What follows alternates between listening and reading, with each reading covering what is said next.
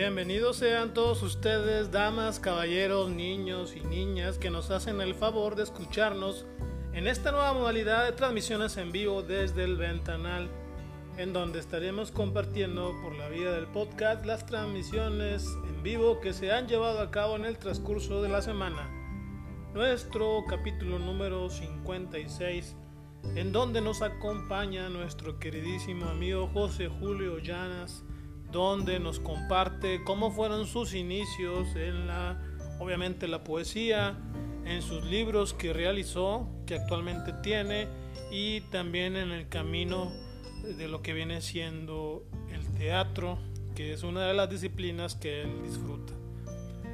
agradecemos también la hospitalidad que nos brindó en su domicilio y sobre todo agradecer a aquellos que nos, todos aquellos que nos hicieron el favor de acompañarnos en aquella transmisión por la página de Facebook desde el Ventanal. Mi nombre es Miguel Ángel Ortega y comenzamos.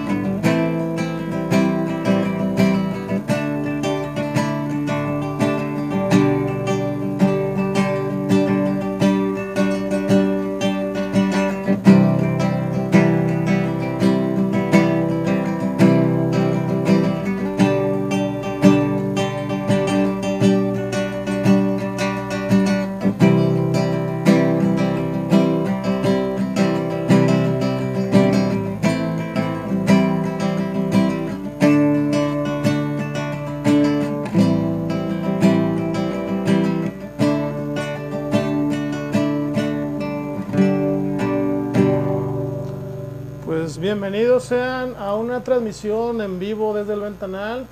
La transmisión, si mi memoria no me falla, la número 55, creo yo que es la 55. Y eh, pues en esta noche, tarde, ya más noche que tarde, tenemos el gusto, el honor y el placer de estar con mi queridísimo amigo José Julio. Ya, fuerte aplauso, por favor. ¿Cómo has estado, Julio? Bien. ¿Qué cuentas? ¿Cómo ha sido tu vida? Mi vida ha sido maravillosa. Maravillosa, excelente. Este, ¿Cómo te ha ido con la pandemia, mi estimado?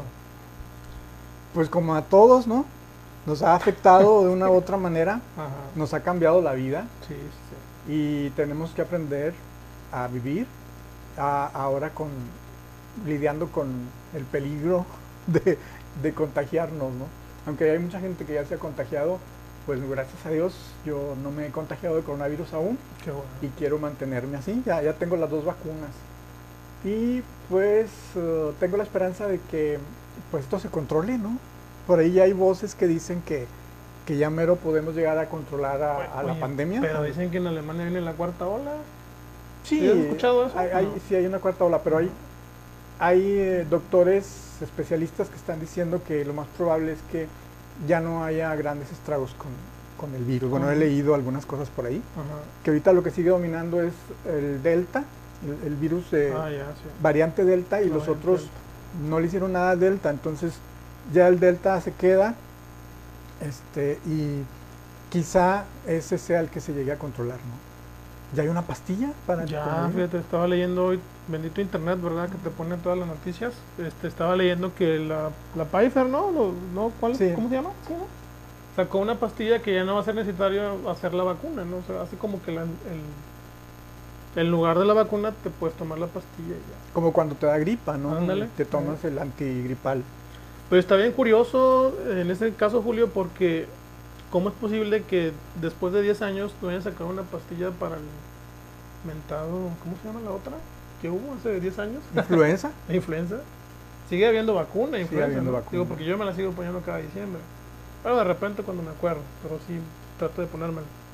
Pero cómo no ha sacado, ¿no? Y, y, y, por ejemplo, antes de la, hablando de pandemias, antes de la pandemia esta que tenemos de coronavirus, mucha raza en, en estas fechas le pegaba la influencia bien cañón, o sea, y le pegaba fuerte, o sea, que los tumbaba dos, tres días, que no pueden ir ni a jalar. Mm. O sea, tuve muchos amigos que, que a mí gracias a Dios no me ha pegado, pero se les pegó. Dicen, güey, se siente horrible, se- te sientes morir, ¿verdad? Porque pues dicen que son calenturas. Lo mismo, ¿no? Calenturas, gripas muy fuertes, dolor de, de, no sé, de hueso. Pero ¿cómo no han sacado una pastilla para eso? Cuerpo, cuerpo cortado, ¿no? Cuerpo cortado. eh. Eh, es curioso un dato que yo lo estoy viviendo, que es de que desde que empezó la pandemia no me he enfermado de gripa, Esa es otra. de resfriado, y mucha gente dice eso, qué raro, ¿no? Qué raro. Será porque nos estamos cuidando mucho, ¿no? Yo digo que sí. Yo no te miento. Cada fin de semana antes de la pandemia, yo soy alérgico a no sé qué cosas, pero siempre me daba alergia. Siempre estaba ah, estornudando y el moco suelto. Eso que parece que estás llorando. Así, Mm. la alergia fuerte. Cada fin de semana. O sea, me ponía, no sé, a barrer en la casa, me daba alergia. Iba a comprar el- los arieles al centro comercial y entrabas al pasillito y me daba alergia. Y ahora ya no. Entonces, yo, creo que tiene mucho que ver que traemos el mentado el tapabocas. cubrebocas. Y el lavado de manos, Sí. cada rato. Y la distancia. Y la distancia, sí. Aunque mucha gente les vale que esto, ¿verdad? Pero yo sí trato de conservar una distancia. Aquí en este caso, pues estamos ya vacunados y ya. No tenemos tapabocas, pero estamos en un, en un ambiente donde corre aire, ¿verdad? Y este. Y sí, es, es increíble cómo ciertas eh, enfermedades siguen sin pastillas o, a lo mejor no con un medicamento establecido, ¿no? O sea, en el caso, por ejemplo, de la influenza creo que está el Teraflu, no sé cómo se llama. No me acuerdo cómo se llama, pero no es no es un medicamento especial como que está como el que está sacando ahorita la Pfizer en lugar de la vacuna. Pero sí he oído que hay una pastilla para resfríos muy fuertes. Y creo que ese te sirve para la influenza. Para la influenza. Pero bueno, pues la influenza no es tan grave ni tan mortal como, como el. COVID. ¿verdad? Se supone que en su momento sí estuvo Sí lo fue. sí lo fue. sí. Digo, lo que yo me acuerdo. Yo no, yo no recuerdo. ¿No? Andabas en otro país, yo creo. en otro en mundo. otro mundo, yo creo, ¿no? No, sí estuvo, o sea, sí fue muy mencionado porque ha- hay una costumbre, digo, yo siempre la saco de colisión, de que en cierto lugar de México hay un mentado Cristo negro que lo sacan cuando hay una urgencia muy fuerte. Mm. No me acuerdo qué lugar, y me acuerdo que todos los periódicos en aquel tiempo, todavía había periódicos porque no había tanto internet, lo pusieron de que no, salió el Cristo negro.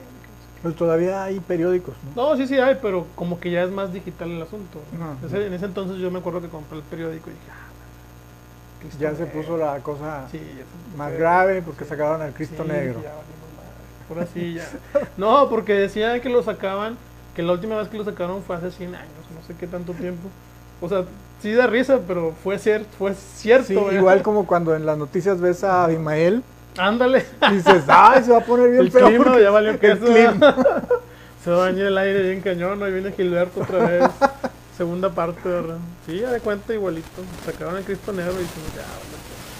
Pero bueno, entonces, la pandemia. Todo bien contigo en la pandemia. Pues todo bien en cuanto a, a, a que no, no me ha afectado gravemente la salud, sí. Pero sí estamos batallando mucho en lo económico. Ah, claro. Porque no hay tanto trabajo, no lo que hacíamos antes para tener ingresos, pues se vino abajo muchas de las cosas, ¿verdad? Como a mucha gente. sí, sí. sí. Entonces ahí le estamos buscando a ver por dónde. No, sí, sí. Hay que buscarle la, la papa, ¿no? Como dicen por ahí. Así es. Este, Con decirte que hasta estaba, eh, me puse a hacer galletitas para vender. ¿En serio? Sí, ¿Y qué tal? pues más o menos. Fíjate O sea, que... No, por, más galletas que vendas, no, no, el ingreso no es, no es el mismo. no es igual. Exactamente. Te sirve para una tarde, ¿no? Sí, fíjate que, digo, tuve amigos que hicieron, o sea, entrando la pandemia también se quedaron sin chamba así de volada y, y lo hicieron y sí les, pues obviamente como tú dices, no, no te, no te sostiene tu nivel de vida actual, pero te ayuda a no Pues que depende de muchos factores, ¿no? Hay unos cuates que se pusieron a hacer pasteles especializados y les fue muy bien. O sea, muy, muy bonitos y muy acá, Mm. para, para bodas, para 15 años. Ah, ya, entonces, ya, ok. Ya más este. Más concreto, ¿no? sí. Sí, pues hace poco estaba bien revista. Estaba viendo un programa donde salió una actriz que se llama Itzel, no sé qué, no me acuerdo cómo se llama, que ella empezó a vender hamburguesas ¿no? durante la pandemia. Que ahorita está súper guau. Ya puso Ya sucursales. sucursales. ¿Sí, sí sabes quién es o no? Itzel. Itzel, este, no me acuerdo su apellido, pero que salía en una novela de, de niños hace mucho tiempo. Ujú. Y este, Sí, tampoco me acuerdo su apellido, pero sí, pero me llamó la atención de que, ay, güey, pues ellos que son actores, imagínate, consagrados. Porque tuvieron su Ah, pero popularidad. es que, es que déjame Ajá. decirte que, sobre todo a los que nos dedicábamos a cosas de alguna disciplina artística, Ah, sí. es a los que a lo que más nos pegó, ¿verdad? Y qué incoherencia, digo, lo digo con mucho respeto, porque ¿cómo es posible que aquí en Monterrey todavía siguen cerrados los lugares artísticos, eh, como la Galería Regia, como la La biblioteca central del estado está cerrada. ¿qué, o sea, ¿qué onda? O sea, ¿y por qué todos los bares y los Están estadios están abiertos. abiertos? O sea, realmente a los lugares Los que acudimos, casinos. o sea, a los lugares que acudimos artísticos, ¿cuántos vamos? ¿50? ¿Exagerados? ¿En un mismo momento? ¿50? ¿100? Así, güey, guau, pues la madre, 100. No hace contrapeso contra un estadio de 30 mil personas, o sea. Sí, es, sí, es sí. muy ilógico, ¿no? O sea, No, no tiene lógica no tiene exactamente. lógica, pero bueno, es parte de, de nuestra cruz, ¿no? O sea, Pero es que es lo que deja, ¿no? ¿De dónde está el negocio? Pero se supone que tú estás viendo el aspecto de cuidado, ¿no? O sea, de que en este lugar hay 30 mil personas, es muy probable que te vas a contaminar el virus. A un lugar que van 30 personas, cuando mucho. Pero es que las autoridades son así como que muy curiosas, ¿no? Porque, por decir, nunca hubo medidas de seguridad higiénica en los camiones. Ah, eso es otra, güey. Increíble, digo. El que sobrevivió al camión, mi respeto, o sea, porque si este, pues vas pegado prácticamente. Es, imposible no contaminarte. Sí, el, Pienso yo, ¿verdad? O sea, no. el otro día iba en... La primera vez que me he subido a la ecovía, y que no vuelvo a subirme a la ecovía, está horrible esa cosa. Iba, no iba como, no íbamos como sardinas, no, Eh, no sé qué era peor, porque iban saliendo así Sí, desbordada. Y luego todos pegados unos por atrás, unos por delante, y luego te ponen en una pantallita, eh, en lo alto hacia el frente te ponen. Los arrimones son. ¿qué? Son acoso sexual. No, no, no seas Sí, un no. acosador. Y todos pegados por todos Y lados. tú no sabes si metiste la mano a tu pantalón o, a- o al otro pantalón, güey, ¿no? No, sí, yo usé mucho tiempo la COVID y sí es un desmadre. o sea, en horas picos es lo peor, o sea, yo creo que es peor que el metro. Yo no entiendo cómo no lo han quitado. No, ni yo. O sea, Para- ¿cómo para sigue poner- vigente? O sea, Sigue vigente, no sirve, no, no, está sirve, bien. O sea, es impráctica. Eh, yo batallé para encontrar el, el- la tarjeta, no, Ah, no había ahí en, en la estación Sí. y tenías que ir a un Oxxo no, y, y estaba bien y lejos recargarla. y recargarla exactamente, sí, no, no. Fí- Fíjate que yo siento que la ecovía, en, no sé, a las 10 de la mañana está bien padre, bien bonito. Porque tú vas sentado, a gusto. y- No es hora pico. O sea, no es hora pico, pero en hora pico no, no sé qué el- tienen en el cerebro que no meten más, más vagones. O sea, es la lógica, ¿no? O sea, meten más camioncitos, no sé cómo llamarles, si vagón o camión, y este, para que la raza pues se vaya rápido a su casa, güey, o sea, ahí estás esperando filas interminables para poderte meter y luego estás hasta el chongo de gente, pero bueno. Pero es algo increíble, o sea, cómo gente no se contamina o no se enferma cuando estás en la ecovía, cuando estás en el Mm. metro y cuando estás en el camión. Bueno, ya se dijo que ocultaron esos datos el gobierno anterior, pero, pero sí hubo Sí hubo gente que se contagió en, en los camiones. sí, sí Pero hubo. es que es increíble, o sea, que no, no te... Bueno, yo tengo amigos y familiares que usan el transporte urbano y gracias a Dios no se, no se enfermaron, o al menos no sabemos si fueron como los que no tienen son síntomas, ¿verdad? Sí. Asintomáticos, pero sí, o sea, es increíble que alguien la, la libre en un transporte público. Pues sí, fue mucha suerte o solo Dios, Solo digo. ¿verdad? Así es, mi estimado. Bueno, pues entrando a la temática ya nos, nos, nos quitamos el gobierno. el mal manejo del gobierno. No, sí, porque aquí no, no vamos a terminar. Sí, no, no terminamos. Este, ¿Eres simpatizante de AMLO? No. Ah, bueno, entonces no vamos a terminar nunca, güey. no, mi respeto. Pero bueno, este, a lo que vamos. La literatura, en este caso contigo, yo te conozco por parte de la literatura. Te vi muchas ocasiones en la UCA, te vi muchas ocasiones en eventos. Eh, sabía quién era José Julio Llanes, más nunca había visto o te había escuchado leer y no había leído nada tuyo hasta que en una ocasión fui a un evento y, y leíste y yo me quedé, wow, qué chido escribir. ¿A cuál evento Padre. fuiste? Fue un diciembre, no me acuerdo si fue en el 2019 o el 2018, Ujú. fue allá en la, en la Purísima. ¿Cómo se llamaba el lugarcito ese? Ah, Que sí. ya cerró, lamentablemente cerró obviamente por la pandemia. Este, no me acuerdo cómo se llamaba. el- Era como un restaurante, ¿no? Como un cafecito. Sí, un cafecito.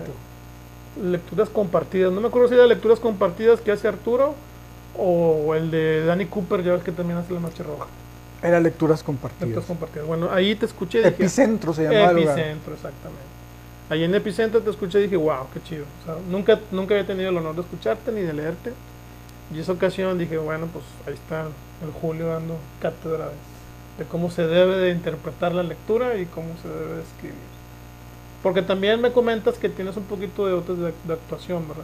Aparte. Bueno, un poquito no, o sea, estudié toda, toda la carrera de ¿En actuación. serio?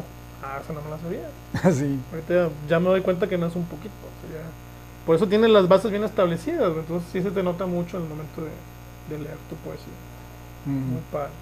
¿Cuándo fue la primera vez que dijiste, yo quiero escribir un libro? O sea, no sé si fue a temprana edad o ya más para acá. Fíjate que nunca pensé eso. No, porque a mí me parecía que era muy difícil publicar un libro. Al menos cuando, cuando yo, todos los años en, en los que yo andaba iniciando, los primeros años que yo iniciaba, pues uno se siente como que muy verde para eso. Bueno, al menos yo tenía como que la idea de que tienes que mejorar mucho Claro. tu escritura para poder publicar un libro. ¿no? Entonces yo me dedicaba a ir a talleres literarios, ir este, avanzando en- en- a, a través del tallereo, ir aprendiendo sobre todo lo que es la autocrítica. Con los tallereos se aprende mucho, sobre todo cuando estás en un buen taller y que tienes un buen coordinador de taller, le aprendes mucho al coordinador lo que tienes que observar en la escritura, ya sea de cuento, ya sea de, po- de poesía, y absorber todo lo que puedas para, para asimilarlo, hacer como le- luego le dicen introyección, introyectar todo lo que eh, oyes, no se te vayan las cosas, y así poder pues hacerlo tuyo, aprender y aplicarlo. Primeramente sobre todo a uno, no a los demás. ¿verdad?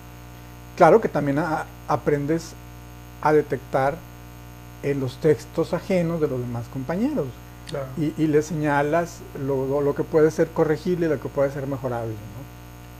Y a eso me dediqué primero a, a aprender sobre todo la autocrítica. Y ya después hu- hubo un tiempo en que me alejé de, de la, del ambiente literario, fueron varios años, y uno sobre todo cuando, cuando mamá, mi mamá estaba enferma. Y ahí yo me dediqué a pues a cuidarla. Bueno también a mi papá lo cuidé. Y eso entre otras cosas me hizo despegarme un poco de, de lo artístico no y cuando vuelvo dije ya voy a regresar bueno pues ya pues yo cumplí con mis papás ellos ellos fallecen y coincidió en que Margarito Cuellar me dijo tienes muchos años escribiendo en estas ondas literarias y no has publicado ningún libro, me dijo. Tráete algo para, para revisarlo.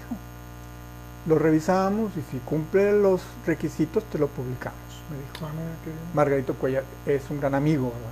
Saludos a Margarito. Ah, Saludos a. Margarito Cuellar. Y bueno, pues me dediqué a juntar material, se lo llevé, lo revisaron y todo, y dijo, no, sí. Ah, no es cierto. Sucedió que hay un libro que está pendiente en la universidad, en, en la casa del libro, Ok. Porque iba a ser una coedición con una editorial, creo que era de España, Ujú. pero hubo problemas en los términos en que quedaron la universidad con, con esta editorial y se quedó en stand-by. Me dijo, híjole, ese libro va a tardar en salir, mejor júntate otro, trae otro. Y ahí me tienes a la carrera haciendo otro, o sea, armándolo. Conjuntando, Sí, y se lo mandé y ya fue el que salió. Entonces eh, salió ese, que por cierto aquí lo tengo, que es este. Es Cuentos cortos para insomnios largos. Ah. Entonces este, este fue esa- este salió y el otro quedó en stand-by y sigue en stand-by. ¿Todavía? Sí. ¿Después de cuánto? Pues ya pasaron muchos años. Yo creo que creo que este, de este creo que te escuché leer. Creo yo, creo. No estoy muy seguro. Porque me llama mucho la atención el, el nombre. Cuentos cortos para insomnios. Y este es el único que me queda. Ah, mira, qué chido. Sí, este de, de ese libro de, de cuentos. Pero lo, lo sacó la universidad. Lo sacó la Universidad Autónoma de Nuevo León y pues ese fue, fue mi primer libro, como te digo, no no fue idea mía, sino que fue una Una invitación invitación por Margarita. por parte de Margarito. ¿Ibas a talleres con él? ¿O cómo lo conoces? A Margarito? Cuellar lo conozco porque yo trabajé como corrector de estilo en un periódico y una revista en donde él entró como director de la revista. Ah, Entonces estaba junto con José Eugenio Sánchez y creo que Genaro Huacal también estaban, estaban los tres en la revista y me dijo, yo te quiero en mi revista y me jaló del periódico a la revista para trabajar con él. Entonces mi primer encuentro con Marito Cuellar fue en ese periódico y diciéndome, ah, tú escribes. Yo le dije, sí, yo escribo. no, pues vente, quiero que vengas a mi, a mi equipo, ¿no? Y ya ahí, ahí traté, empecé a tratar mucho con ellos y hicieron mis grandes amigos. Qué padre. Qué buena anécdota. Digo, la verdad es que a Margarito yo igual, o sea, no tengo el gusto de conocerlo así en persona, pero sé quién es, lo he visto y lo he visto también este declamar su poesía. Y una, a simple vista se me hace una persona súper sencilla, súper buena gente. Claro que sí. Pues que, qué padre, ¿no? O sea, que, que eres como un discípulo. no, no es cierto. no, digo, o sea, vaya, que la amistad que tuviste con él te orilló a que sacaras tu primer libro. y pues eso es lo importante. Sí, estuve con él en un taller de periodismo que Ah, dieron en la Casa de la Cultura.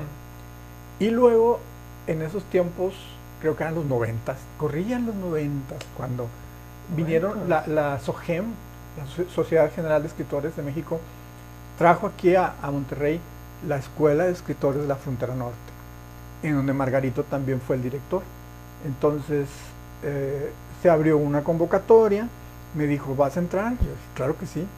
Y ahí este, nos tienes a muchos en aquel tiempo que éramos la primera generación de la Escuela de Escritores, eh, en donde estaba muy padre porque eran cuatro clases, no, cuatro, sí, cuatro horas diarias, cuatro clases, y dos de las horas correspondían a un escritor de México que venía especialmente a, a impartirnos clase la clase, y otras dos horas era con un escritor de aquí, de, local. de, de Monterrey.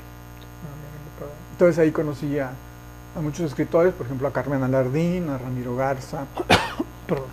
a esta chica que escribe eh, que escri- escribe dramaturgia. ¿Cómo, ¿Cómo se llama esta chica? No sé te. Bueno, ahorita me acuerdo. Eh, también a, a Carballo Mm. y, y nos daban clases. Muy, muy padres, ¿no? Porque ya ellos tenían mucha trayectoria. O sea, desde los 90 te estás puliendo entonces, como escritor. Vaya, o sea, no, no es cualquier cosa. Digo, qué padre, que, o sea, se nota tu, tu tipo de escritura, o sea, que sí está, no es rebuscada, pero está muy pulida, está muy, muy, este, digo, no sé cómo llamarle, tiene mucha, mucha fluidez cuando, cuando la estás leyendo, no cuando estás leyendo, como te digo, no, no he tenido la opción de leerlo personalmente. Y después de ese libro, Sabina Berman se llama Sabina, ah, la, la dramaturga de allá de México, que, que vino a vino para acá también. Excelente. Después de tu primer libro, ¿sacaste más? ¿Se- ¿Seguiste adelante con...? con Ah, luego, luego este Rafael Cárdenas me invitó a, Ah, ¿cómo no? a sacar un poetazo, me dijo, tráeme material si quieres. Y pues le mandé material y salió el poetazo. Y ese lo, lo presentamos en una vez en una feria del libro de aquí de, Monterrey. de Monterrey, aquí en, en Sintermex, ¿no? Y luego ya, eh, después salió este otro, El llanto de los espejos, que este fue el libro de poesía que acabo de publicar. Digo, bueno, más bien el único, ¿no? Que he publicado hasta ahorita. Eh, publicación de editorial Oficio, Oficio. ¿Con Virgilio? ¿Cómo se llama? en, en la, eh, ¿cómo se llaman estas líneas? Lucha, lucha por la cultura. Es, Ah, Esta es una, no sé si sea una organización, una cooperativa, un- eh, pero sí, bueno, sí es una sociedad o algo así, que está a cargo de eh, Guillermo, Guillermo Méndez. ¿No es Gómez? Gómez, ah, sí, Gómez, perdón, sí. Guillermo Gómez, sí, sí, es sí cierto. lo conozco, cómo no. Bueno, Guillermo Gómez hacía eventos Sí, en donde él promovía Le da mucha promoción a la lucha a la lucha libre, exactamente. pero decía, pero lucha por la cultura también abarca más cultura, otra, otra cultura. Otro tipo de cultura. Y entonces, pues junto, junto con, con él y oficio, Le, ha- salió el le ha libro. dado promoción a obviamente, la lucha libre, a la literatura y a la actuación, a la actuación, también. al teatro. al sí. teatro. eh. Incansable el chavo, ¿no? Y también no tengo el gusto de conocerlo, pero sí sé quién es ahí. El- lo veo pasar de repente. pero qué padre, ¿no? Que haya gente así en Monterrey. Digo, no es normal que en, en México alguien se tome la molestia de impulsar el, el arte, ¿no? Digo, al menos aquí en Monterrey tenemos a, esa- a esas personas, ¿no? O sea, no nada más él, él- él está solo. Pero él, él al menos yo siento que ha sido un pilar, como mucha otra gente que está también manejando la cultura, ¿verdad? Pero él como que como que en segunda plano, ¿no? Porque él tiene su, su negocio, su trabajo, pero a la vez también no deja a los, a los artistas aquí regios Sin, sin andarles ese empujoncito, ¿no? Sí, es un gran promotor cultural. Sí, él. muy, muy buena onda el chavo. Y bueno, me llamó la atención la, la portada. ¿Por qué? Si, si existe algún por qué o nada más fue porque te gustó. Yo no la elegí, esta portada. Ah, ok. Esta portada fue, fue elegida por, por el cuate de, ofi- de oficio, Ok.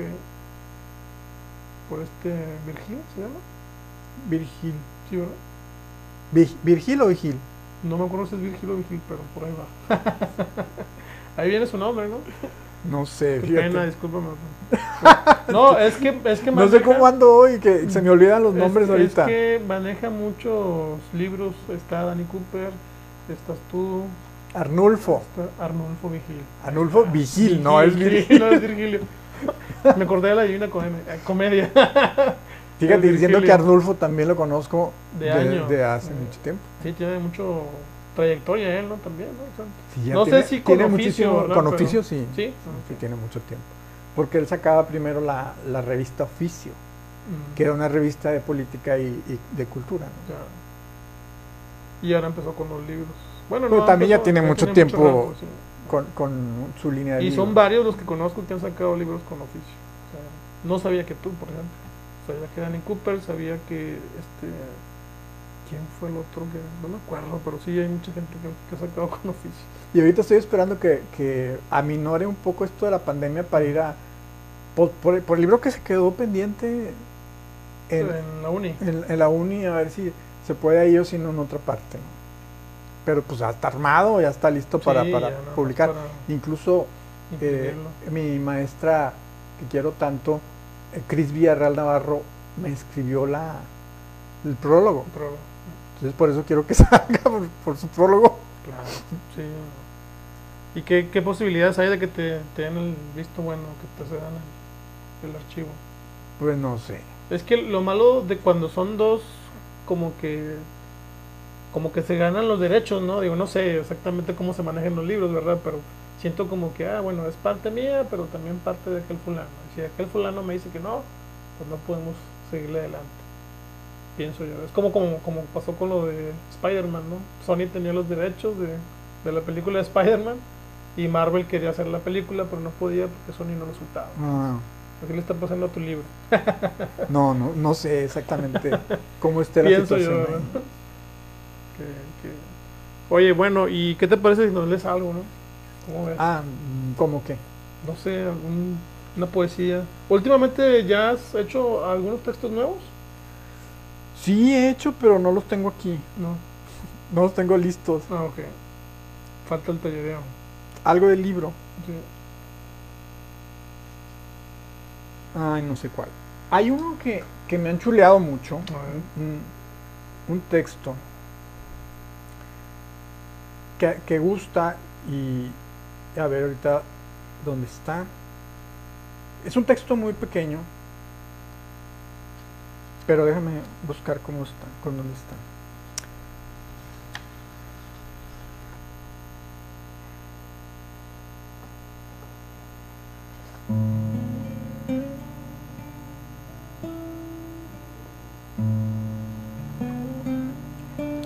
Eh, se llama Reflejos de un apetito irregular.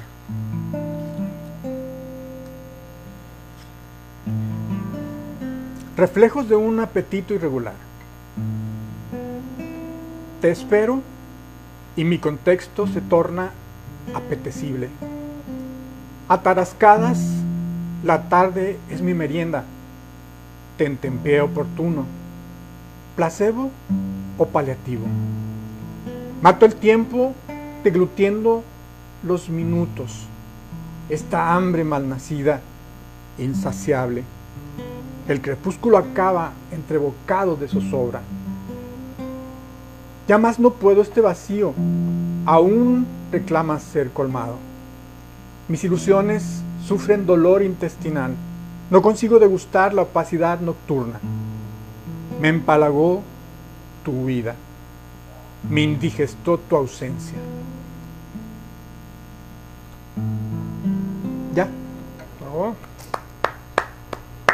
Conciso. Corto y conciso. Qué bien, qué bien. Yo te iba, te iba a comentar, este, tres libros en toda tu trayectoria se me hacen pocos. ¿Qué tomas en cuestión para sacar un libro o, para o realmente lo programas tú? Bueno, Digo, porque ahorita está muy, no quiero decir la palabra, pero está muy de moda que hay gente que saca libros cada año, cada seis meses. Pues que cada- hay gente que anda como que tras eso siempre, ¿no? Sí. Pu- Digo, y es muy tratando de publicar, tratando de publicar, tratando de publicar y tratando, tratando de publicar. ¿Tú cómo lo tomas? O sea, Eh, yo no busco, no busco eso, fíjate, no no, publicar. no, no ando, ay, ¿dónde publico y eso? No, no, de hecho no, no ha sido así. Ya hay gente que sí, bueno, allá ellos los respeto, Ujú. pero el, el asunto es que no, es- al menos de- desde donde yo lo veo, no es tan fácil publicar. Tienes dos maneras de publicar. Una, que te autopubliques, lo cual yo no voy de acuerdo con, con eso. Con tu publicación. ¿Por qué? Porque para, para empezar tú tienes que poner la lana. Para empezar. Para empezar, y no hay. No hay lana. Ajá. En segundo lugar, ¿para qué vas a poner tu lana para publicar si no la vas a recuperar? O sea, nadie te compra libros. Yo todavía tengo ahí una caja. Entonces la gente no está de que, ay, vamos a comprar libros. O sea, no, como comprar pan, por ejemplo. Entonces aquí en, en México siempre se ha dicho, desafortunadamente la gente no lee. No lee. Entonces, ser escritor pues no, no es negocio. A menos que tengas unas circunstancias muy particulares, se den unos factores que te hagan llegar a, a una gran editorial, no sé.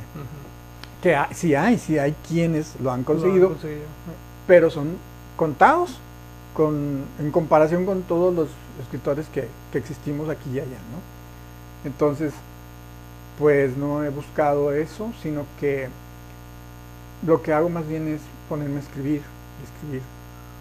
Y eso es todo. ¿no? Este, y la otra forma de publicar es que tengas un conocido, que tengas un amigo en un lugar donde publican y te dice, pues te voy a publicar. Que muchos así lo hacen, ¿no? la- amarran eh, relaciones y, y es como logran andar publicando. Yo, muchos se dedican a eso, ¿no? andar amarrando publicaciones. Tocaste un tema muy especial porque ese tema lo he tocado hasta con mi familia. Porque me dicen, güey, ¿para qué escribes? Un escritor nunca va a vender. Cosas así, ¿verdad? Y, este, y me llama la atención que, que también tú lo digas. Sí es cierto, México no lee, o sea, es una realidad. O sea, en Estados Unidos tienen libros apilados en la sala, en el baño, de gente que supuestamente lee, ¿verdad? O al menos consume, ¿verdad? La lectura, compra libros. Aquí en México no.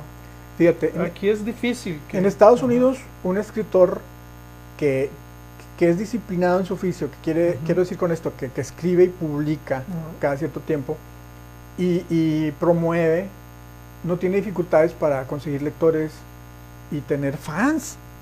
Publica su libro y hay una filota de gente que, que quiere el, autógrafo, el autógrafo en el libro que acaban de comprar, sí, ¿verdad? Y te siguen comprando los libros que vas sacando, porque se hacen fans tuyos, Te van siguiendo. se van siguiendo. Y aquí no, no, aquí no hay eso. Yo creo que hay muy, muy, muy contados. Ah, y tienen que ser eh, no libros de literatura aquí, sino por ejemplo de superación personal, esas cosas, ¿no?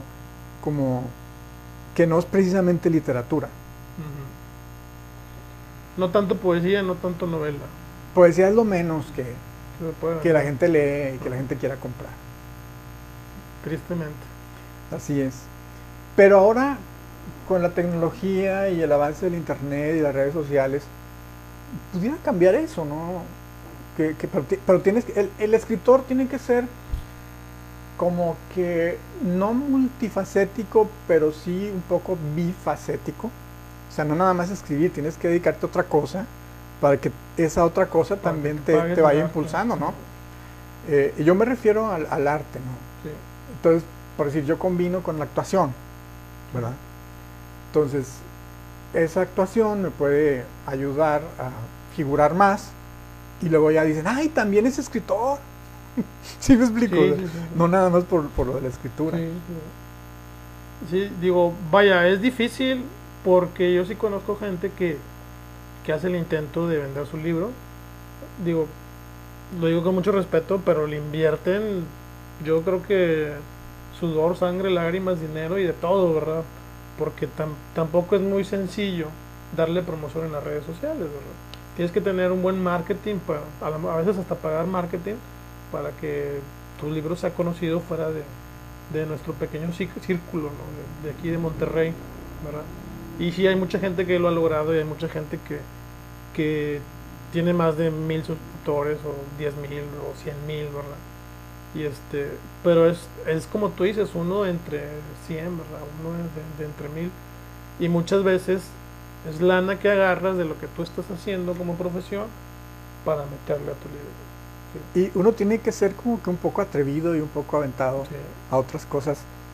Bueno, Yo estaba pensando, por ejemplo, eh, hacer una serie de, de videos y publicarlos en alguna red social donde tú leas tus poesías, pero agrégale algo más, ponle un plus para que sean más atractivos. ¿no? Sí, no, ya Pero es- muchos no lo quieren hacer, dicen, no, yo nada más escribo, ¿verdad? Y muchas veces eh, escribimos, Oye. pero tampoco aprendemos a leer. Yo no, ándale, yo no actúo o yo no leo, yo nada más escribo. o sea, y eso no razón. te ayuda. ¿no? ¿Verdad? Te, te resta puntos. Porque están viendo tu video que a lo mejor no tienes una buena adicción al leer y de repente viene otro que lee muy padre y ah, pues mejor se van con la otra segunda parte, ¿verdad? Como todo en la vida, ¿no? O sea, mientras más ofrezcas, más ganchas al, al cliente, ¿verdad? Que al final de cuentas es un cliente, ¿verdad? Que, que consume tu producto, lo pague o no lo pague, lo está consumiendo, ¿verdad? Lo está leyendo, lo está viendo, ¿verdad? te trae en el radar, ¿verdad? Y pues la verdad es que yo he ganado más como actor que como, escritor, definitivamente. Sí. Ah, cuéntame tu actuación. ¿Estudiaste actuación? Sí, eh, sucedió más o menos igual que con, con la literatura. Ajá. Estuve primero en talleres de teatro y, y luego ya me fui a, a estudiar arte dramático en el CET, Centro de Estudios Teatrales, que había antes porque ya no existe y que estaba a cargo del Estado de, de Nuevo León, esta escuela. Era una escuela muy padre Sí, que estaba atrás de la, de- del Teatro de la Ciudad. Sí. Era muy padre y ahí entré. Entonces ahí conocí a un chorro de maestros de teatro que algunos todavía están vigentes, otros ya han fallecido. Y pues como escribo y como me gusta actuar, yo mismo me escribí muchas obras de teatro, pastorelas. Yo creé mi grupo de teatro en una iglesia y ahí durante como cuatro o cinco años presentábamos una pastorela, presentábamos un sketch en algún momento del año, Pero la pastorela en la fecha de pastorela. en la fecha de pastorela de, de diciembre. Sí. Entonces, este, pues escribía mis obras de teatro, las dirigía con un grupo de actores, las presentaba. Y, y es lo que me ha gustado mm, desde hace mucho tiempo. ¿no? ¿Cuánto tienes en el teatro? Pues igual, Más o menos, unos lo mismo, 10, 15 años. Más o menos. O más. poquito más. poquito más. Sí. Eh, Se me hace como 20. Sí. De hecho, bueno, ahorita- ahorita, ahorita que estábamos armando el set, salió la plática. O sea, bueno, era obvio que tenía que salir sobre la, la participación que tuviste en un video de- del que actualmente es nuestro gobernador. Y fuiste muy criticado, ¿verdad? En, ese aspecto de que... Sí, sí. Bueno, fui criticado Ujú. por los criticones. Ah, obvio, sí, ¿verdad? ¿Verdad? Los, los que te siempre te van a atacar, te van a atacar Sí, por ya sabes cualquier quiénes cosa, son, ¿verdad? Sí, Ya sabes quiénes son. Siempre, sí. Pero me pasó algo muy padre que no me había pasado con ninguna otra en la- cosa en la que había participado, que a donde yo iba me reconocían. Entonces se me quedaban viendo y decían, él es el que sale. Oye, El- yo te juro que vi el anuncio y dije, es Julio. O sea, tuve mis dudas. O sea, en un momento dije, ah, chinga, es Julio. Yo no sabía que actuabas. Ok. Y luego, aparte de actuar, sales cantando. O sea, dices una estrofa de la canción. Y este y, y me causó doble sorpresa. Dije, ah, chinga, es Julio. Hasta que te empezaron a tirar hate en, en Facebook, dije, ah, sí, pues sí fue Julio. ahora sí. Ya estoy concreto de que fue Julio. Sí, me reconocían y en un- en una vez me decían, pero ¿cómo le hiciste? ¿Y ¿Por qué estás ahí? Y Sí. así, ¿no? Y, y era, era algo muy padre, ¿no? Una vez iba caminando por una calle y estaba una familia afuera en la banqueta, todavía hacía mucho calor, y oí el grito de un niño que dijo, miren, allá va el famoso. Gritó así. Digo, ¿a qué se refería? O sea, yo me hice el, el, el oxiso, ¿no? Sí, y seguía caminando. ajá. No, miren, allá va, allá va, háblenle para que voltee y así. Yo, ah, o sea, sí, sí era de, de mí de quien estaban hablando. Sí. Este, porque no sé, a lo mejor la gente también ha visto que he participado en, en otras cosas por ahí como en Babadoom, en Infieles. En serio. Sí, yo No salí en un, ep- en un episodio de Detectando Infieles Neta. Y este en algunas otras cosas por ahí. ¿Y lo subiste a tu red? ¿A tu Sí. No lo vi, vi. Y participé también en un episodio de Leyendas de Nuevo León del Canal 28, Ok, una historia de terror. Creo que hace como dos años, antes, antes de la pandemia. La estrenaron un primero y 2 de noviembre. Bien, qué bien. No, la, la verdad es que yo no sabía que eras actora hasta que te vi en ese video. O sea, y ahí fue donde, donde explicaste que no, pues es que es la agencia, o sea, tengo que hacer la chamba porque la agencia te lo pide. Y, y, y ya cuando te leo dije, pues tienes razón, o sea, tú puedes estar en contra de muchas eh, corrientes políticas, pero al final de cuentas es parte de tu trabajo, ¿no? Ya se me preguntaban, ah, entonces saldrías en un spot abrazando a AMLO. No.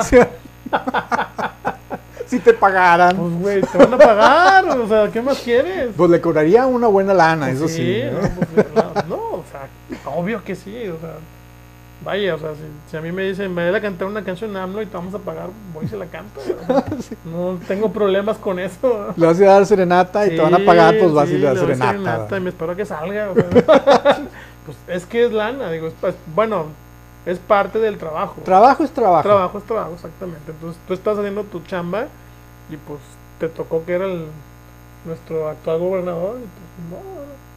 Y no tanto por el gobernador, sino por el partido, ¿no? Fue muy criticado por el partido. Este, pero, digo, al final de cuentas, como te digo, podemos tener corrientes políticas y podemos a lo mejor hasta discutir con amigos, pero al final de cuentas sigue siendo el amigo y sigue siendo tu trabajo. Ya hasta me, quis- me quisieron quemar en Twitter, ¿Por qué? porque en Twitter también pusieron un- una captura de pantalla de mi Facebook, porque tenía, Diciendo cosas. ¿no? sí, tenía yo mi, mi foto donde, Ajá. donde estoy cantando en el spot de Sí. Samuel García. Ajá. Pero arriba, en, en la portada de arriba, tenía un anuncio de otro partido, ¿no? Ah. Entonces, por eso es que lo, lo- lo capturaron y luego lo pusieron en. Twitter y me empezaron a criticar. Y luego decían unas personas, pues que es actor, es actor y le pagan. Pues al final de cuentas, sí. Digo, y, y aunque no fueras actor, es como dicen, este, si te ofrecen a ti eh, lana porque votes por alguien, pues acepta la lana y vota porque tú quieras. Al final de cuentas, el voto es secreto. O sea, Pero la gente no lo sí, entiende. o sea, se lo toma muy, muy en serio, muy a pecho, ¿no? O sea, a final de cuentas, el, el movimiento político eh, también lo hace por dinero, tristemente, no nada más por y al final de cuentas todos son los mismos. Ándale.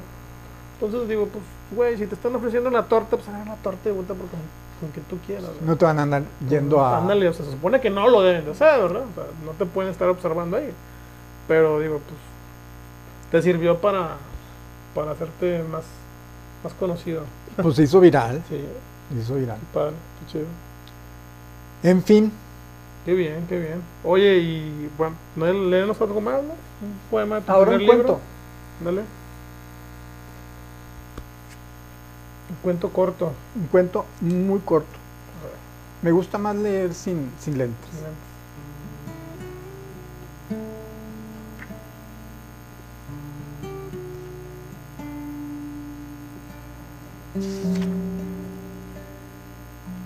Mm. Este es un microcuento. Se llama Homicidio Imprudencial. Créame, oficial, yo no la maté. Aún no terminábamos de discutir cuando cayó al piso con esa herida en el pecho. Siempre me han dicho que tengo la mirada muy penetrante.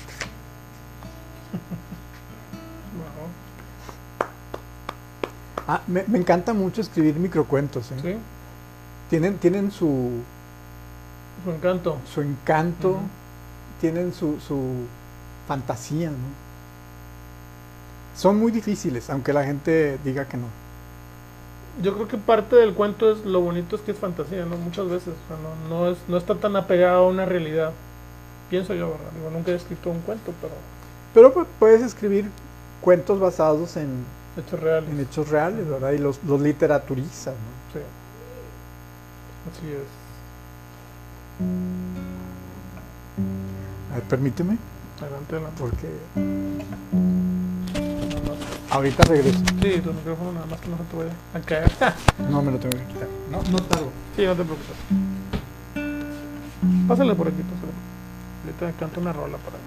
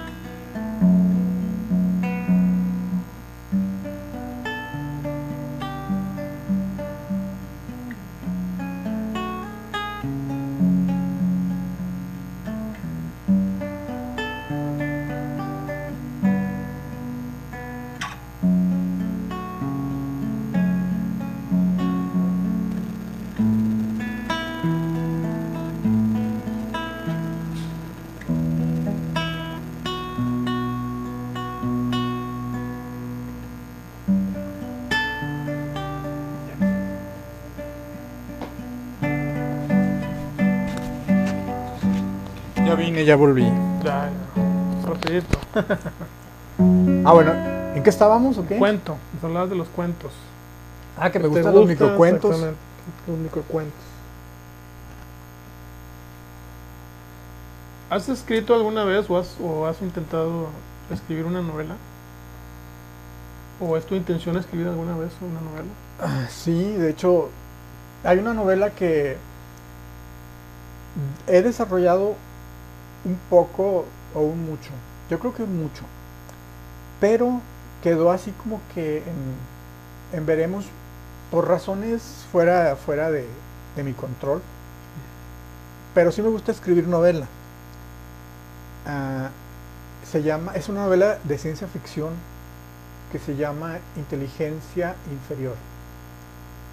Y la historia me gustó mucho y entonces pues me puse a primero a escribir como que un resumen de cómo quería que se desarrollara. Luego a partir de ahí pues pasar por todo el proceso. Es, es un proceso laborioso Sí. escribir una, una novela Sí, sí. eh, porque tienes que primero determinar tus personajes principales, secundarios, darles su filosofía, su psicología, mejor dicho, su psicología y desarrollar su aspecto, to- todo lo tienes que Sí, o desarrollar, sea, ¿no? prácticamente desarrollar el personaje, ¿no? O sea, dentro de la novela. y, y luego hacer el, lo que le llaman el la, la escaleta o macroescaleta que en, en términos eh, de, de tiempo los eh, de ponerle o establecer los actos y los hechos que se van desarrollando, ¿no? Como una maqueta de. ¿Para qué? Para que tengas siempre frente a tu vista toda tu historia y no te vayas por otro lado, que no, que no te desvíes. Entonces es muy padre, o sea, es, es muy padre, a mí me divierte mucho también la, la novela. Ah, yo digo, no me acuerdo si. ¿Alguna vez tomaste un taller con Galaviz? ¿Alguna vez qué? ¿Tomaste algún taller con Galaviz? Mm, No, ¿No? No, no he tenido oportunidad de tomar un taller con Galaviz. Ya ves que también él maneja mucho la ciencia ficción. La ciencia ficción, sí, incluso sacó un libro, una antología, que también me invitó, ah, pues me invitó a, a participar con un cuento y el cuento era precisamente inteligencia inferior. Ah, muy bien. Y es, yo había visualizado como ese cuento como, no como una primera historia, sino como un spin-off de todo lo que es la novela, ya. ¿Verdad? Y entonces este, la novela pues ya contiene muchísimos más personajes y más situaciones, ¿no? Muy, muy padres. Bueno, muy padres porque a mí me gustan. Sí, sí. No, y vaya, lo que voy es que la novela es compleja porque pues su, su mismo desarrollo te, te tienes que poner diferentes personajes, ¿no? A veces son secundarios, a veces se mueren al principio, a veces este nada más como que pasó por ahí diciendo adiós y, y al final pesa, ¿no? En, el- en el- en lo que viene siendo el desarrollo. Eh, y escribirlo, si, si de por sí leerlo a veces es difícil, escribirlo siento yo que también es complicado. Yo una vez intenté hacerlo y pues me ganó la desesperación y lo dejé inconcluso, ¿verdad? Pienso alguna vez retomarlo, pero por eso la pregunto. ¿no? Tengo una novela corta también inédita que está ahí guardada. Sí. Se llama Marcela, se llama la novela. Novela corta en O noveleta, se podría decir. Tiene como 12 capítulos nada más. Propio 12 capítulos. Pues está bastante larga, ¿no? Digo, para hacer novela corta, no, no está tan corto. No, pues sí es corta porque los capítulos también son, cortos. ah, ok, son resumidos. Sí.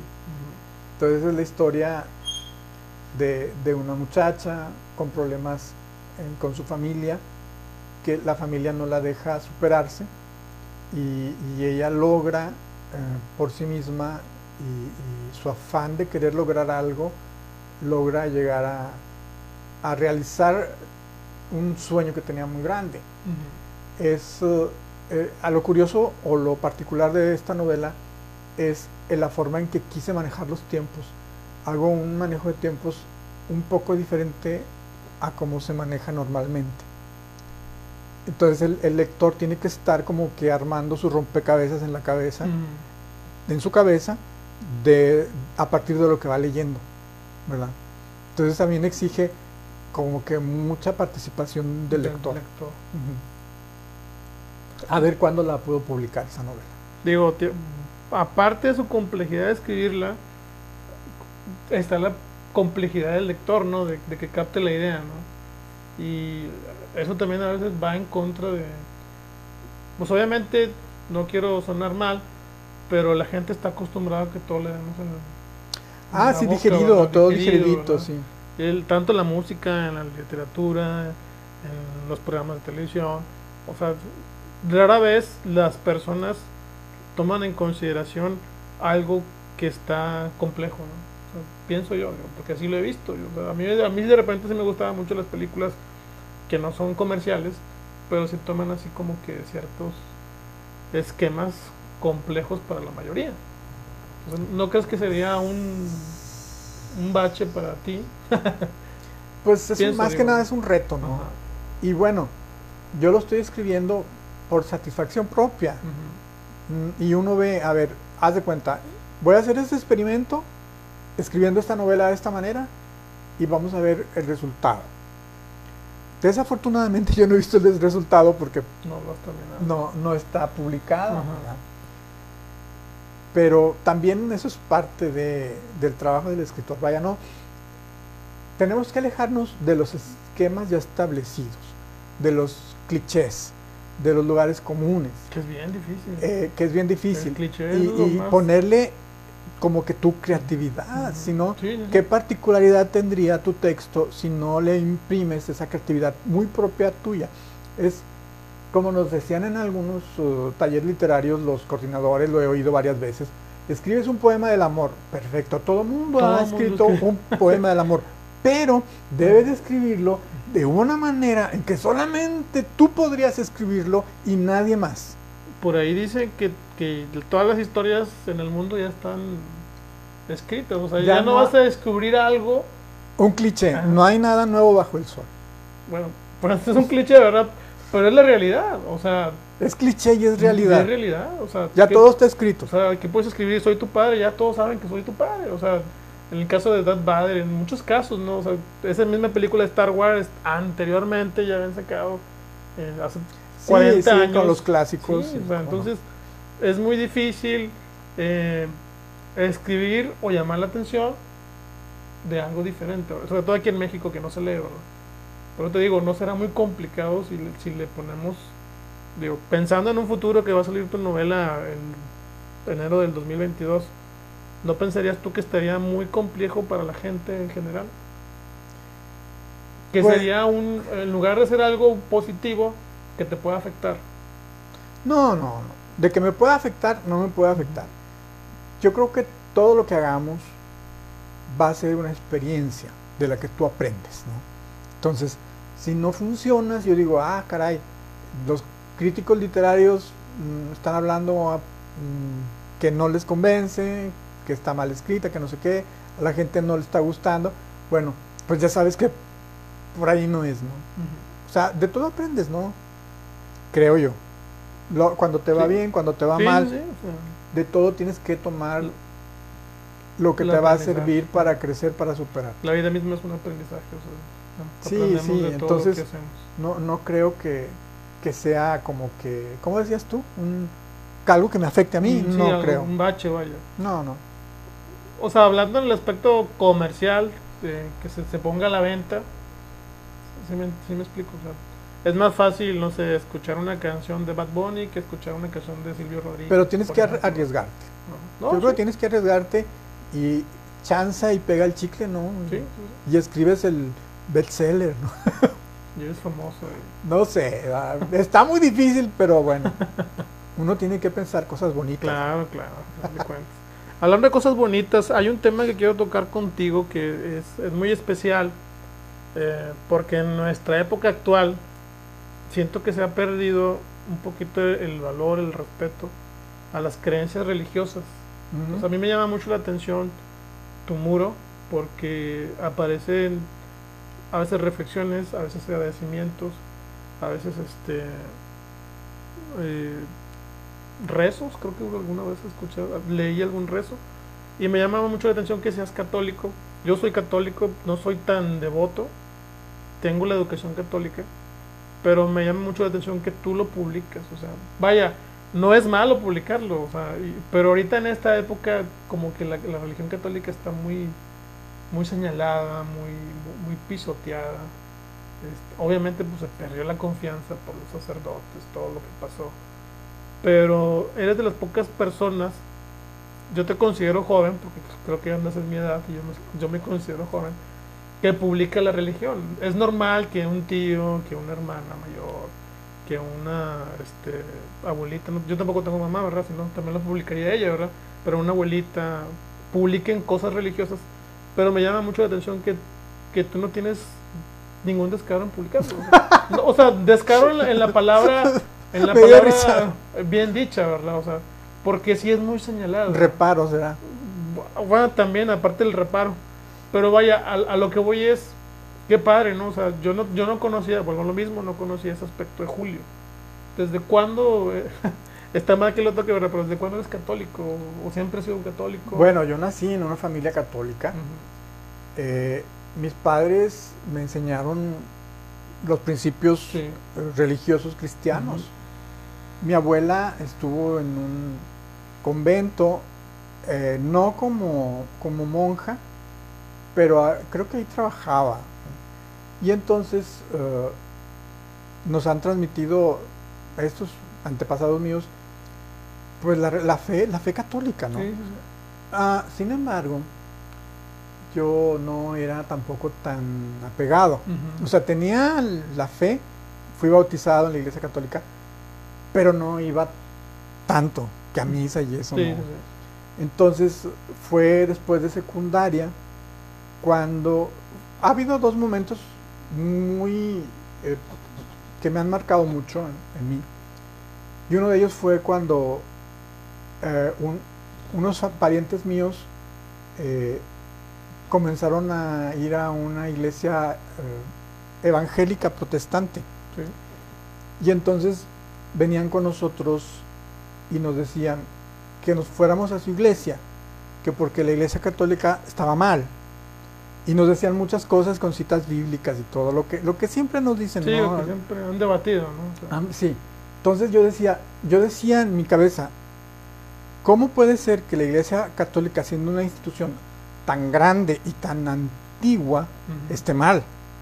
Así tan sencillamente. ¿Verdad? Yo decía, no, yo tengo que investigar. Entonces yo me puse a investigar por mi cuenta.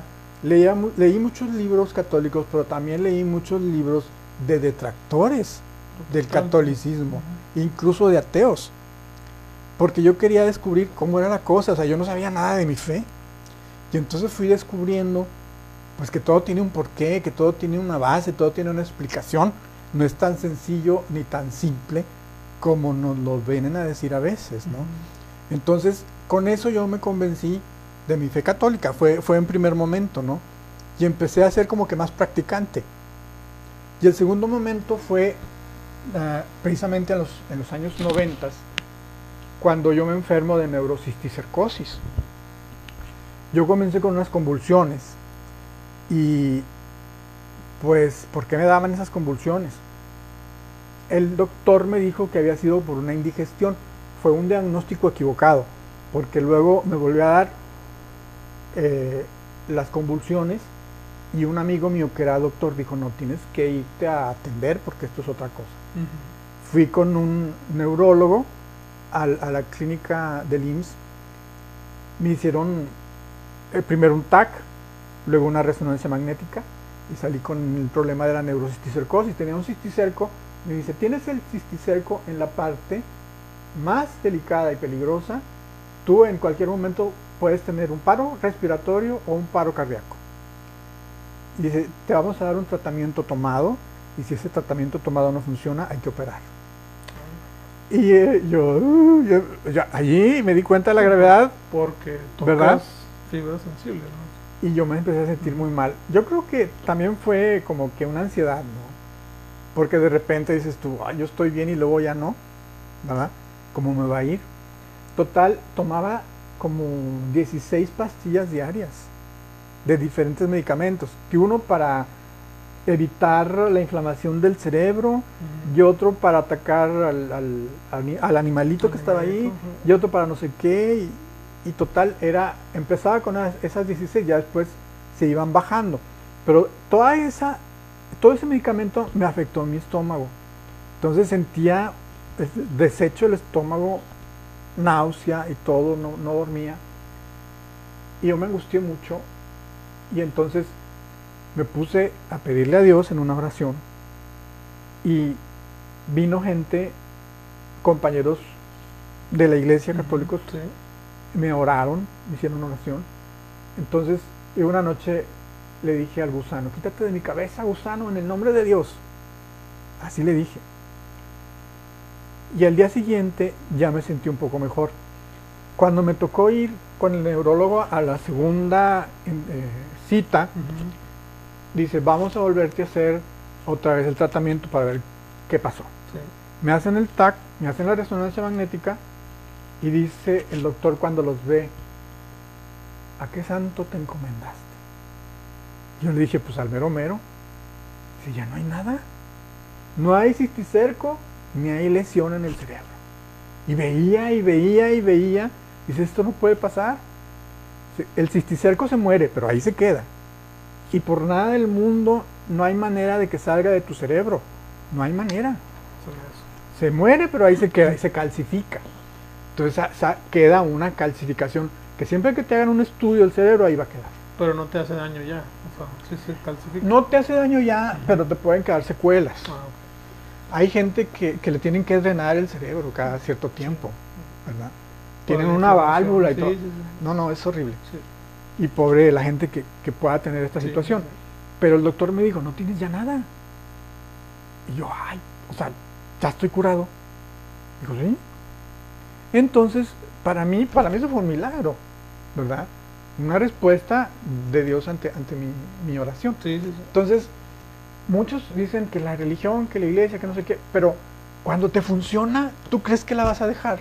No. claro. O sea, a mí me funciona. Y esa es una cosa Sí, que sí, te estoy sí. platicando, pero hay muchas, muchas que te puedo platicar, que he visto. ¿Verdad? He visto gente que, que Dios le ayuda y se cura y Sí. así, en la iglesia católica, ¿verdad? Entonces, pues yo lo que siento es mucha gratitud por parte a- hacia Dios y entonces pues no ni me avergüenzo ni nada de decir que soy católico, que creo en él y por eso publico a veces cosas en, en Facebook Ok. Y, y- y- y no me avergüenzo, ¿verdad? Y soy muy atacado, ¿eh? Soy muy Sí. atacado. Por lo mismo, por la, o sea, porque eres católico. Sí. Fíjate que eh, yo estoy igual que tú, o sea, no, no, no soy 100% que, o sea, que cumpla con misa y con todo lo demás, pero tengo una, educa- una educación proveniente obviamente de mis papás.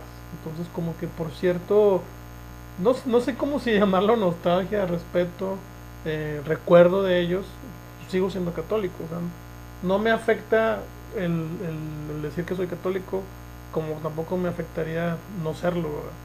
Más sin embargo, pues es una fe que, que se, te, se te inculca de, de chavito, de niño, en caso mío, y este y es como un acercamiento, a, a- como lo decías tú, a tus antepasados. ¿no? O sea, Claro. este, y y este, en, en mi caso, pues gracias a Dios yo no he tenido ningún tipo de enfermedad grave, pero pues te das cuenta que, que hay alguien, algo que te cuida. o sea, como lo quieran llamar la gente, ahora nosotros le llamamos Dios, le, le llamamos la fe en Dios, pero la gente le puede llamar como ustedes quieran, pero siento que sí es algo que, como que tu angelito de la guarda, ¿no? Por llamarlo así bonito, ¿no? Y romántico. Y, y me da gusto, o sea, verlo que en las redes sociales, porque como te digo, en- actualmente son muy atacadas por la religión católica y me da gusto que al menos una persona que conozco, este, pues ahí está, ¿no? Siempre, siempre fiel. Y era un tema que te dije, te pedí permiso de tocarlo por lo mismo, porque no tiene nada que ver con la literatura, no tiene nada que ver con la actuación, pero es algo que me llama mucho la atención y yo sé que la gente que tú conoces, pues igual piensa lo mismo. Este, pues, yo sabía tu enfermedad y que qué bueno que estás aquí ya para contarla, güey, pues, sí está cabrón, o sea, sí está difícil. Y que tú la libraste y, y como bien lo dices, tienes manera de agradecerlo. Pues. Sí, sí, yo creo que todo lo que todo lo que suceda que, o que sucedió de ahí en adelante es como luego dicen volver a nacer, Sí. ¿verdad? Y volver a tener una oportunidad para muchísimas cosas. Y uno tiene que aprovechar y hacer lo que quieres hacer, eh, tus sueños, tus anhelos, nunca abandonarlos y seguir como que firme, constante y decidido. Eso es lo que uno tiene que hacer. Y en el camino, si puedes ayudar a alguien de alguna manera, pues lo haces, ¿no? Claro. Y así es como he ido caminando en, esta, en estos años, en esta, en esta vida. Muy bien. Pues mi estimado, ya nada más para darle nombre a, a este a esta sección, el palomazo. Me gustaría que nos acompañaras con una rola. Ay. Eh, yo sé que este, por ahí también has tomado clases, o sea, no, no- De no- canto. de canto, o sea, no eres un, ningún este así como que como yo que se lanza al, como el borras, ¿verdad? Y me gustaría que nos deleitaras con una rola que acabo de sacar en la guitarra, obviamente pues tiene sus errores porque no hemos ensayado. Todo en la vida se requiere ensayar y el canto es una de las cosas que, que si no ensayas pues no sale siempre muy bien, ¿verdad? Pero ahí va, ¿no? Ok, sí, eh, me acaba de invitar a, a cantar y me dice, ¿cuál rola?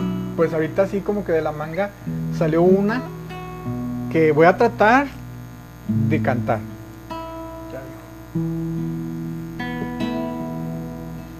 Tú me dices cuándo. Yo te sigo. Tú empieza.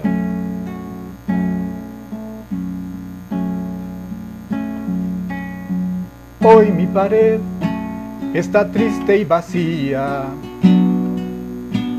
Es que quité tu fotografía. No quiero mirar tu dulce sonrisa. Si ya no es mía, si ya no es mía.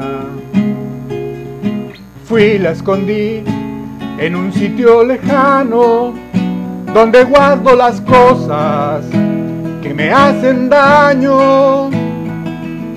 No quiero llorar al mirar tu cara, si ya no es para mí esa mirada. Vive en mis horas dormidas sin emociones. Paso los días haciendo estas tristes canciones.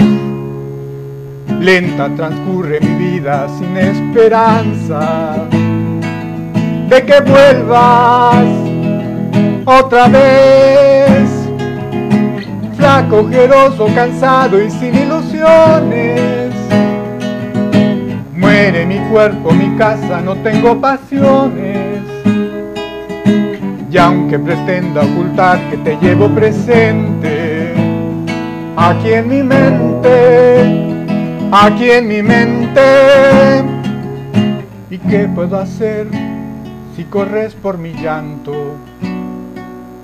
De nada sirvió esconder tu retrato, saber dónde estás y no poder llamarte. Me gasta la vida, me envenena el aire y quiero salir como un loco a buscarte, pero aún tengo rabia y me quedo a esperarte. Ya quiero saber si al final te das cuenta que como yo nadie puede amarte. Vive mis horas dormidas sin emociones. Paso los días haciendo estas tristes canciones. Lenta transcurre mi vida sin esperanzas de que vuelvas otra vez. Flaco, ojeroso, cansado y sin ilusiones. Mi cuerpo, mi casa, no tengo pasiones. Y aunque pretenda ocultar, te llevo presente. Aquí en mi mente, aquí en mi mente.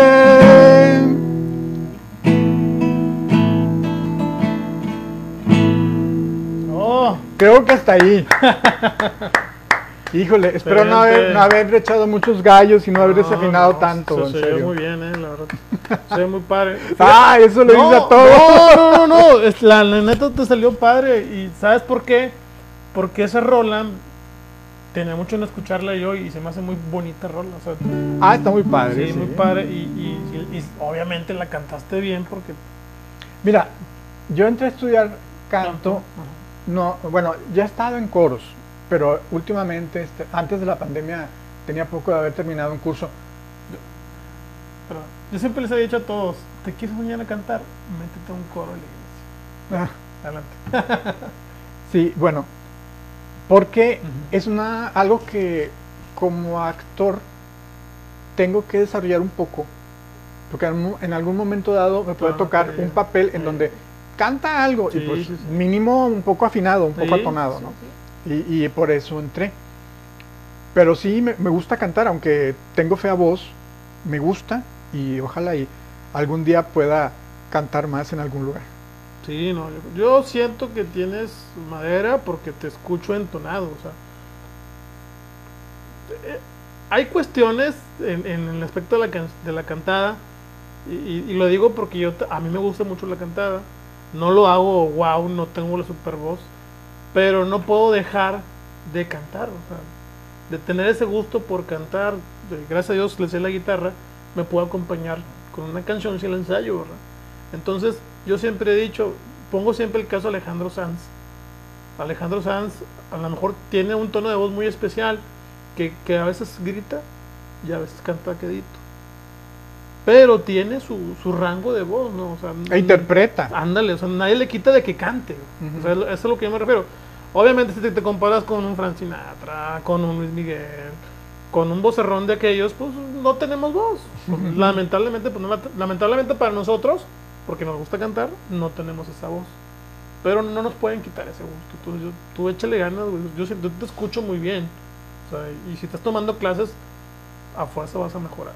O sea, con la pura práctica siempre mejora uno. Sí, es, es con lo que uno mejora en Sí, todo, En todo. exactamente. con la práctica. Sí. La práctica, la práctica sea el maestro. Pasa el tallerista. no, qué chido, ¿no? Pues muchas gracias por, por esta pequeña entrevista. Voy a mencionar algo que a lo mejor no lo había dicho, pero este es el programa número cincuenta y tantos, no recuerdo cuál es, pero hoy hace un año empecé yo a hacer este show. Fíjate los- qué padre, yo no sabía que tú tenías este todo un Sí, show sí. ya con, establecido. con tantos tantos programas, ¿no? Sí, sí, entonces gracias a Dios, digo, ya llevo un año, hoy se cumple el año, me da gusto que haya sido tú el que cierre el ciclo del año, este, porque te considero una persona que escribe muy padre, que tienes trayectoria, que tienes tus tablas y, y que aparte abarcas diferentes, eh, ¿cómo le podemos llamar? Eh, Disciplinas. Disciplinas artísticas, escritura, canto, actuación. Bueno, canto a lo mejor tú dices que no, ¿verdad? Pero yo digo que sí, canto, actuación. Y, y qué padre que, que te puedo tener como, como invitado para cerrar esta pequeña fase del primer año. Y, este, y pues muy agradecido por ti y por toda la gente que se ha presentado aquí en esta... Si en el futuro, Plataforma. si en el futuro me vuelves a invitar, No, no, claro, sé si están repitiendo claro, claro. Los, los entrevistados. No he repetido todavía, pero... Cuando repitas y me invites, canto una en inglés. órale, órale. Si quieres poner pista o te acompaño con la guitarra, por mí no hay problema. Vamos a sacar una sección de karaoke. Me parece muy Sí, bien. verdad, estaría padre. Sí, igual. Pues sí, sí. en Chavana hacen que Sí, no hagas güey. tú. Sí, tienes razón. Pues muchísimas gracias, mi estimado Julio. Es un, es un gran, gran gusto conocerte en persona. No conocerte, sino platicar contigo, sentarnos un momento eh, a charlar un poquito de, de lo que eres tú, de quién eres y de lo que está. Ah, futuros proyectos. Cuéntanos un poquito. de Futuros proyectos, voy a retomar el que te había dicho antes de empezar el programa, Ok. que es precisamente de canto, Ujú. que es, una, es un recital eh, de mi poesía y aparte canciones acompañado de un grupo que son amigos míos. Ah, ya, sí. Eh, a ver si todavía están dispuestos, ¿verdad? porque Sí, ya pasó toda la pandemia, pasó. por la pandemia tuvimos que interrumpirlo. Sí. Y otros proyectos, pues estoy trabajando mucho en castings de grabación de, de spots y de comerciales y de cortos. Voy a trabajar en un proyecto que es el junto con el equipo de, de- es, un- es una empresa que hace audiovisuales son los dueños de eh, la página que se llama el portal del miedo que está tanto en Facebook como en YouTube entonces yo soy una soy recién adquisición reciente adquisición de este De equipo este chavo. voy a escribir los guiones de los videos de las historias y quizá también actúe ¿Qué hacen ellos? Hacen- ¿Historias de terror? Va- van a empezaron una temporada de una serie de terror que son cortometrajes de 15 minutos. Entonces ya subieron el primero el, el- para el Día de Muertos. Ah. Entonces, eh, pues me invitaron a colaborar con ellos, voy a trabajar escribiendo los guiones Excelente. y actuando. Muy bien. Perfecto, no, pues. Sí, Es, este, es, el, es el futuro, Ese es el futuro. futuro inmediato. Futuro inmediato. sí. Excelente, qué bueno. Voy a echar un comercial. Tengo un amigo que se llama Abraham García, que él trae un proyecto que se llama Oscuros Mundos. Y precisamente son podcasts en Spotify, en YouTube, que de cuentos de terror de gente de aquí de, de nuestra ciudad, de Monterrey. Igual y te pongo en contacto con él, digo, si quieres participar con él, ¿verdad? Con un pequeño cuento. Este, Ah, claro que sí. chido. Y escribo cuentos de terror, ¿cómo no? Sí, Y, te voy a mandar el y, contacto. y ya, creo que ya me están animando porque muchísima gente me está diciendo, ya, empieza tus videos en, tu- en, en TikTok. Ándale. Entonces, quizá me anime, no sé. Pero que- ¿Estabas negado a hacer TikTok? ya estaba negado a hacer también- TikTok. yo estoy igual, güey. O sea, yo, yo Pero estoy si negado haces, si haces algo Ajá. muy creativo y que, que destaque de entre todo el mugrero que hay en Es TikTok, que hay mucho. hay mucho mugrero en TikTok. quizá pega el chicle. sí. ¿no? Sí. No, y sí he visto cosas buenas en TikTok, pero hay mucho o sea, Hay mucha, mucha sí, paja, mucha basura. Digo, vaya, es muy vendible, ¿verdad? Lo que quieras. Pero es que para pero- todos hay. Sí, o sea- sale una muchachita así muy bonita nada más Sí. haciendo esto Sí. y, y tiene miles de seguidores. La bronca es que yo no tengo los mil. no estoy tan guapa y tan Pero, pero si, eso, si eso sucede con, con esos no, muchachitos. sí, o sea, sí estoy de acuerdo con lo que dices. O sea, sí podemos meter un contenido un poquito más ahí de valor, estable, ¿verdad? Atractivo.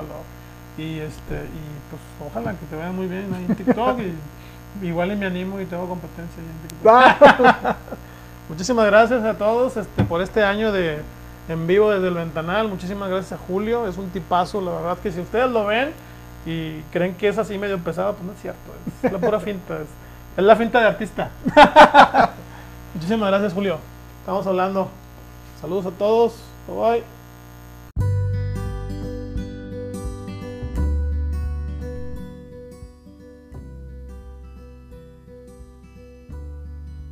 Pues bien, este fue el capítulo número 56 con nuestro queridísimo amigo José Julio Llanes y agradecemos a todos aquellos que nos vieron por la transmisión en vivo y también que nos siguen en la página. Saludo especialmente a Guillermo Gómez, a Hilda Yolanda Montemayor, a Francisco Juventino Ibarra. Saludazos a Francisco, tengo mucho de no saber de él. Siglar Siglar, a JR Rams Camps, así se llama mi estimado, bueno, así se pone en su, su Facebook. A Sandy Blue, a Noemí Bravo, saludos a Noemí, Delfos, a Ligio, a Benito, Arturo, todos aquellos que nos siguieron por la transmisión. Pues eh, agradecemos bastante su tiempo y también su, ¿cómo llamarlo? Su calidad humana de estar apoyándonos siempre en estos proyectos de poesía y sobre todo seguir a, a mi estimado Julio. Mi nombre es Miguel Ángel Ortega y nos veremos en la próxima semana con un nuevo.